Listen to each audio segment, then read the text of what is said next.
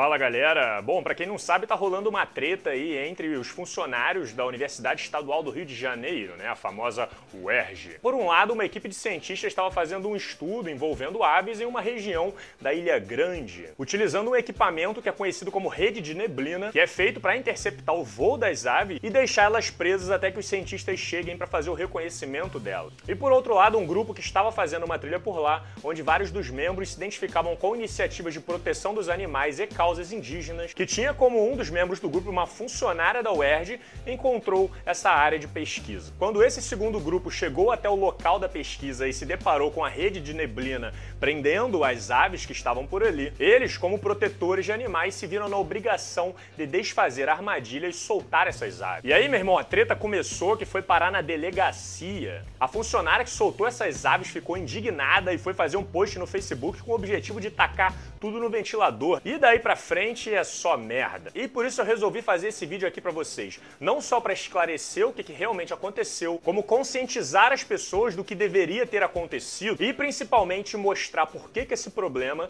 é muito maior do que ele parece ser. Beleza? Estão prontos? Então vambora!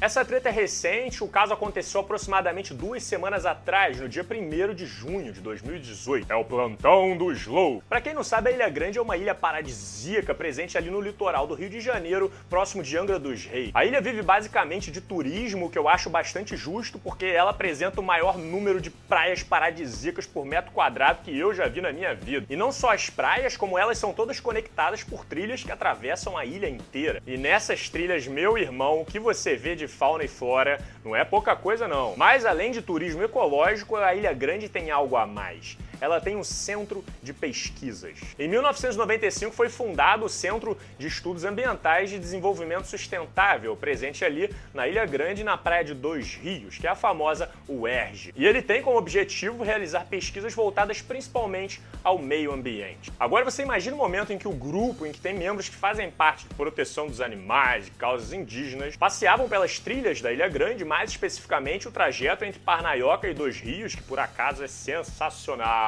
Ah, sentindo a energia do lugar, respirando natureza, até que eles começam a ouvir uns piados um pouco diferentes, com uma certa entonação de estresse.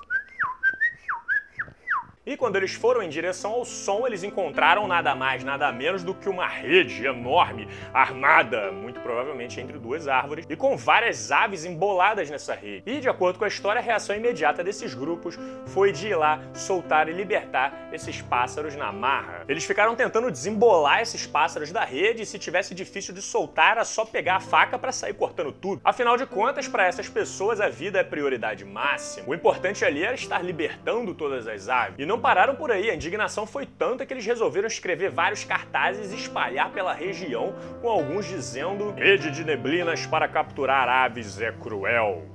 Pesquisadores assassinam pássaros em dois rios, legalmente e cientificamente, com aspas bem grandes. Entre vários outros, como esses dizendo que os pesquisadores maltratam animais, que eles estariam cometendo um crime, e até a nacionalidade de um dos pesquisadores ganhou relevância nessa história. E se vocês entenderem o porquê, vocês me avisam, porque para mim essa parte ficou um pouco confusa. Que diferença faz no contexto dessa história o pesquisador ser peruano?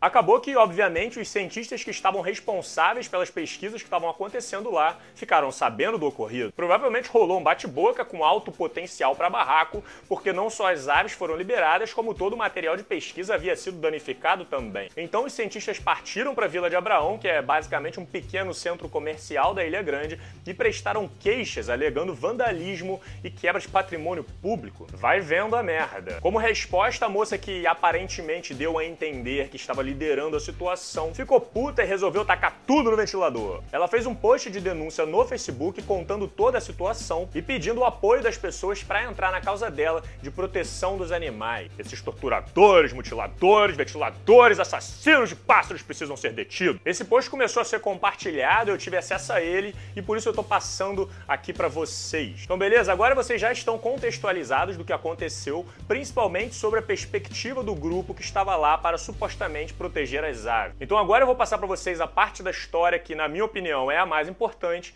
que é a parte científica do que aconteceu, beleza? Em primeiro lugar, o que, que é essa tal rede de neblina assassina de pássaros que esse grupo encontrou armada lá no meio de uma trilha na Ilha Grande? Bom, não tem muito mistério. A rede de neblina é uma ferramenta vastamente utilizada por ornitólogos, né, que são especialistas em aves em todo o mundo. A rede lembra bastante uma espécie de teia de aranha, feita geralmente com nylon ou algum outro poliéster, e é geralmente pendurada no tronco de árvores, né, posicionada estrategicamente para interceptar o voo das aves daquela região. A rede é sempre muito fininha, fazendo com que ela se torne praticamente invisível para muitas das aves, o que acaba fazendo com que elas voem na direção da rede sem nem perceber. E aí elas são estraçalhadas e jogadas no lixo. Não, pelo contrário, a rede de neblina foi desenvolvida com o objetivo justamente de causar o mínimo de dano possível para as aves que são capturadas por ela. A rede tem uma flexibilidade muito grande, fazendo com que as aves sintam o mínimo possível o impacto na hora que elas são interrompidas no seu voo, como se fosse uma cama elástica na vertical. E aí, depois que essas aves perdem toda a sua velocidade, elas escorregam e caem numa espécie de bolsa, que vai armazenar elas até que os cientistas responsáveis cheguem para analisar. Ah, Jô, mas não vem tentar romantizar essa rede aí não. Isso aí é uma armadilha de ave na cara de pau e sabe-se lá quantas que se machucam e saem mortas dessa história toda. Hum, na verdade, a gente tem uma noção de quantas se machucam e saem mortas sim. Em junho de 2011 foi publicado um artigo na British Ecological Society que tinha o objetivo justamente de analisar quão segura ou perigosa seria a utilização das redes de neblina para os pássaros, para as aves, que não é a mesma coisa. E o estudo concluiu que o índice de aves que acabam machucadas durante o processo de captura é de 0,59%, enquanto o índice de aves que terminam mortas nesse processo é de 0,23%.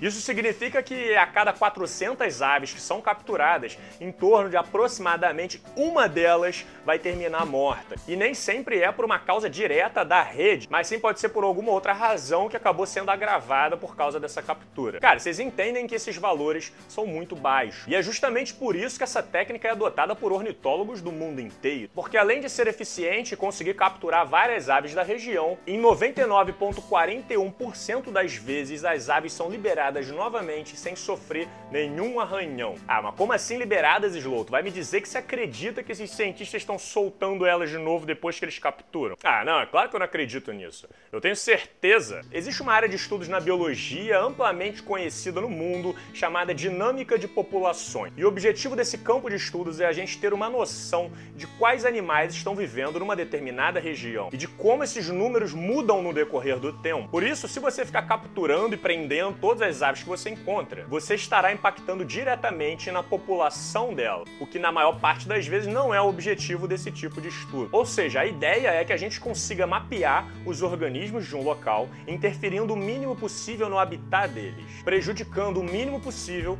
o dia a dia dele. Ah, Slow, conta outra, cara. Eu quero ver você ficar lá amarrado o dia inteiro, de cabeça para baixo, e me falar depois que foi para impactar o mínimo possível o seu dia a dia. Pelo amor de Deus. Então, os cientistas têm total consciência de que essa situação de você ficar amarrado e preso numa rede, ela pode te causar bastante estresse. E é justamente por isso que a equipe de cientistas sempre vai se preocupar em fazer a instalação dessa rede em um local que seja acessível, em que os cientistas possam ir verificar a rede em intervalos muito curtos. Eu entrei em contato com uma zoóloga formada na UFRJ, especialista em aves, e ela me mandou um áudio explicando brevemente como são estipulados esses intervalos. E eu vou passar aqui para vocês.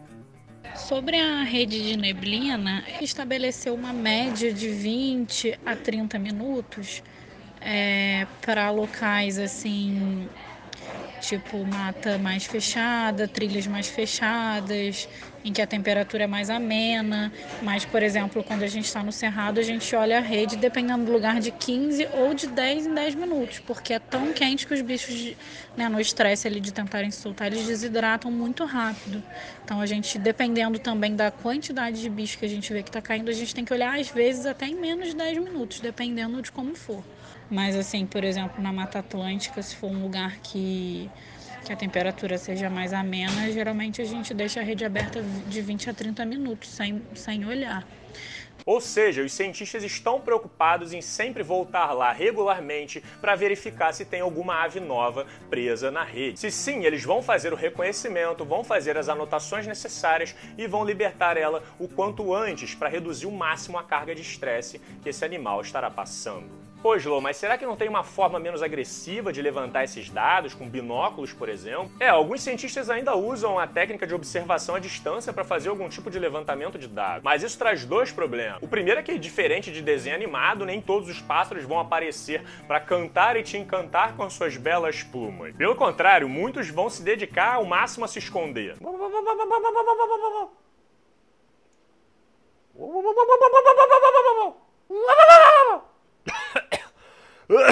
Além de muitos serem camuflados, o que dificulta muito serem encontrados com binóculo, o que faria com que os cientistas dependessem muito mais de sorte do que qualquer outra coisa. E o segundo problema é que em várias pesquisas as aves precisam ser marcadas, pesadas, medidas antes de serem liberadas novamente. Por exemplo, se você está fazendo um estudo de populações de aves lá na Ilha Grande e acaba capturando uma ave que está ameaçada de extinção, como foi dito que aconteceu, o cientista vai lá e marca a ave com uma fitinha na perna, por exemplo. Assim, se algum dia essa mesma ave cair de novo, a gente vai saber que nós estamos falando do mesmo organismo. E eu vou te falar que essa rede de neblina chegou para melhorar as coisas, porque o pessoal esquece o quão trabalhoso pode ser você pegar um passarinho. Tu vai pegar ele como? No estilingue? Vai pegar na espingarda? Vai passar uma cola nos galhos para a árvore ficar literalmente colada na madeira. Eu não diria que a rede de neblina é perfeita, ela está longe disso, mas até o momento é o melhor que a gente tem para esse tipo de situação. E graças a ela e outras técnicas é que hoje nós temos um levantamento muito rico de dados das populações de aves que vivem na Ilha Grande, por exemplo. Eu encontrei um artigo que foi publicado em 2011, escrito por uma das mesmas professoras que estavam envolvidas nesse projeto que foi vandalizado, fazendo justamente um levantamento das espécies na Ilha Grande. E hoje, sete anos depois, como é que será que andam essas populações? Será que estão equilibradas? Será que alguma espécie está desaparecendo? Será que surgiu uma nova espécie invasora que pode colocar em risco o ecossistema da região? A gente só vai ter as respostas dessas perguntas se os cientistas continuarem fazendo o trabalho dele. Um trabalho como uma das professoras que estava envolvido nesse grupo e nessa pesquisa, que já trabalha com levantamento de espécies da Mata Atlântica há mais de 20 anos. Isso significa que uma das pessoas que que estão tentando demonizar como assassina e torturadora de pássaros nas redes sociais é provavelmente uma das pessoas que mais se preocupa com o equilíbrio e a manutenção dessas espécies dentro da Ilha Grande e em outras regiões aqui do Brasil. Porque senão ela não estaria dedicando quase todos os dias da vida dela para esse tipo de pesquisa. E aí a gente cai novamente na importância do conhecimento e da divulgação científica na sociedade. Olha o nível da cagada e a quantidade de merda que acabou acontecendo por causa de uma questão de falta de conhecimento científico. O primeiro ponto é que se a sua grande preocupação é o bem-estar das aves, a última coisa que você deve fazer ao encontrar aves presas numa rede de neblina é tentar soltá-las. Primeiro porque eles podem acabar ficando realmente emboladas nela. E daí para você tirar, você precisa ter uma técnica, você precisa saber manusear tanto a rede quanto as aves que estão presas nela. Isso significa que se você não for uma especialista, as chances de você acabar machucando uma dessas aves é muito alta. Essas aves são muito muito frágeis, cara. Parece que tu der um peteleco, ela quebra em três pedaços. Então, se você tensionar essa rede no lugar errado, você pode facilmente acabar cortando a pele dela ou às vezes até quebrar algum osso. Sem contar o estresse que o bicho vai passar por ser manuseado por alguém que não sabe o que tá fazendo. Às vezes, se estivesse preso ali na teia, já tava mais tranquilo, já tinha aceitado já o destino dele e ia ficar feliz depois que fosse liberado em paz e com saúde. Por isso, se você deixar que um especialista faça isso, as chances dessa ave sair machucada dali são de aproximadamente 0,5 5%. O segundo ponto é que se algum dia você acabar encontrando e se deparando com um material que você desconheça numa trilha ou numa floresta, não bote a mão. Primeiro porque pode ser uma armadilha de verdade e você não vai querer ser o animal a ser pego, né? Eu já ouvi história de gente que tomou tiro na perna porque mexeu em armadilha clandestina no meio do mato. Hum, que engraçada essa cordinha, hein? O que será que acontece se eu puxar? Mas além dessa possibilidade, esse material também pode ser para uma pesquisa que você não faz a menor ideia da importância que vai ter para aquele lugar. Se você for lá tentar interferir, você muito provavelmente vai estar acabando com o trabalho de uma equipe inteira. Isso significa dinheiro e tempo jogado fora. E no caso de pesquisas financiadas por universidades públicas, o dinheiro que está sendo jogado fora é um dinheiro público, é imposto. Essa rede de neblina que foi vandalizada e cortada ali na marra, ela provavelmente foi financiada pelos laboratórios da UERJ, ou seja, foi feita com imposto, com dinheiro público. O terceiro ponto é que quando alguém faz algo do tipo com a intenção e com orgulho do que fez, a pessoa não só está cometendo crimes, como ela está indo contra várias instituições que regularizam essas pesquisas, como o IBAMA, o ICMBio, o Comitê de Ética, que analisaram e validaram os métodos de pesquisa que estavam sendo utilizados. Agora, essas moças que foram lá soltar os pássaros, será que elas eram monstros super mal intencionadas? Certamente não. Sério, eu tenho certeza que as intenções delas eram as melhores do mundo. Muita gente tem uma empatia muito forte por outras espécies de animais. E se essa pessoa for minimamente impulsiva, ela não vai pensar duas vezes quando tiver a oportunidade de salvar uma vida. Pelo que eu entendi, a moça que fez isso é muito ligada a questões indígenas, eu arrisco até dizer que é descendente direta dele. Então, para ela ter uma visão romântica da natureza e fazer militância em cima disso é um passo muito pequeno. Agora, ter boas intenções não é desculpa para você sair fazendo merda por aí. E quando as pessoas são pressionadas como é o que parece estar começando a acontecer, e com razão, as pessoas geralmente seguem para duas opções. Ou ela vai reconhecer o erro, tentar dialogar e consertar isso, que na minha opinião é disparadamente a melhor opção. Ou ela vai fugir e se esconder cada vez mais em uma bolha de pessoas que concordam com ela e continuar lutando pelos seus ideais. E essa segunda opção ela é um pouco preocupante ao meu ver. Eu não sei até onde vai a influência dessa pessoa dentro das comunidades da Ilha Grande, mas supondo que seja alta, a gente tem aqui um pequeno probleminha. Se as pessoas que vivem em centros urbanos, que acabam respirando ciência, mesmo que indiretamente, já possui uma grande desconfiança, achando que ela tá por trás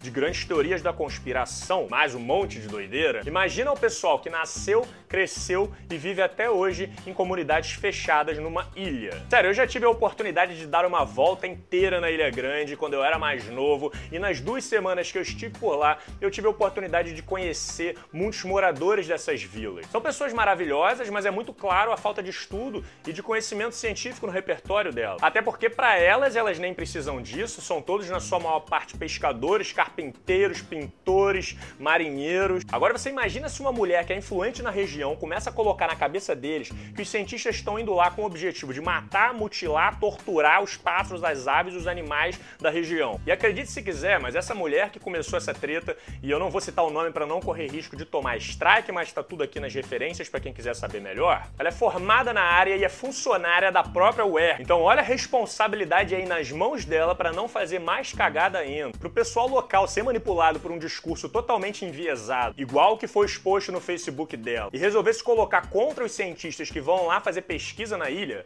é um passo muito pequeno. E do jeito que as autoridades brasileiras andam decepcionando no quesito conhecimento científico, visto o caso da fosfoetanolamina há pouco tempo atrás, ah, eu não duvido nada que se essa situação ganhar grandes proporções, vai ter gente querendo se meter nas pesquisas das pessoas e atrapalhando ainda mais o seu trabalho. Isso não é ruim para mim, para você ou para os cientistas. Isso é ruim, em primeiro lugar, para a própria Ilha Grande. A razão das pessoas estarem monitorando o ecossistema de lá é com o objetivo de conservar e preservar o local ao máximo. E as pessoas agindo impulsivamente com o objetivo de salvar a natureza acabam prejudicando ainda mais a manutenção desse ecossistema. E como que a gente resolve esse problema?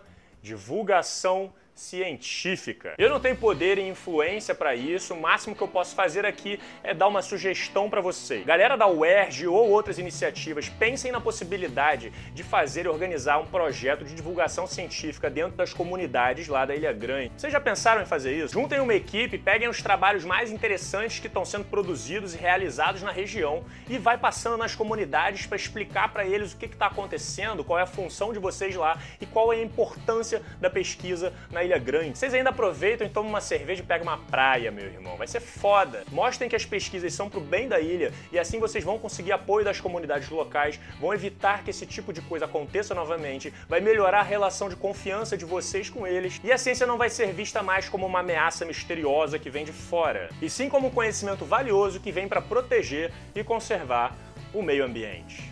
Bom, muito obrigado por ter assistido. Um agradecimento especial a todos os apoiadores que tornam esse trabalho possível. Se você quiser mais vídeos como esse, se inscreva no canal, deixe seu like e nós nos vemos em breve. Um grande abraço e valeu!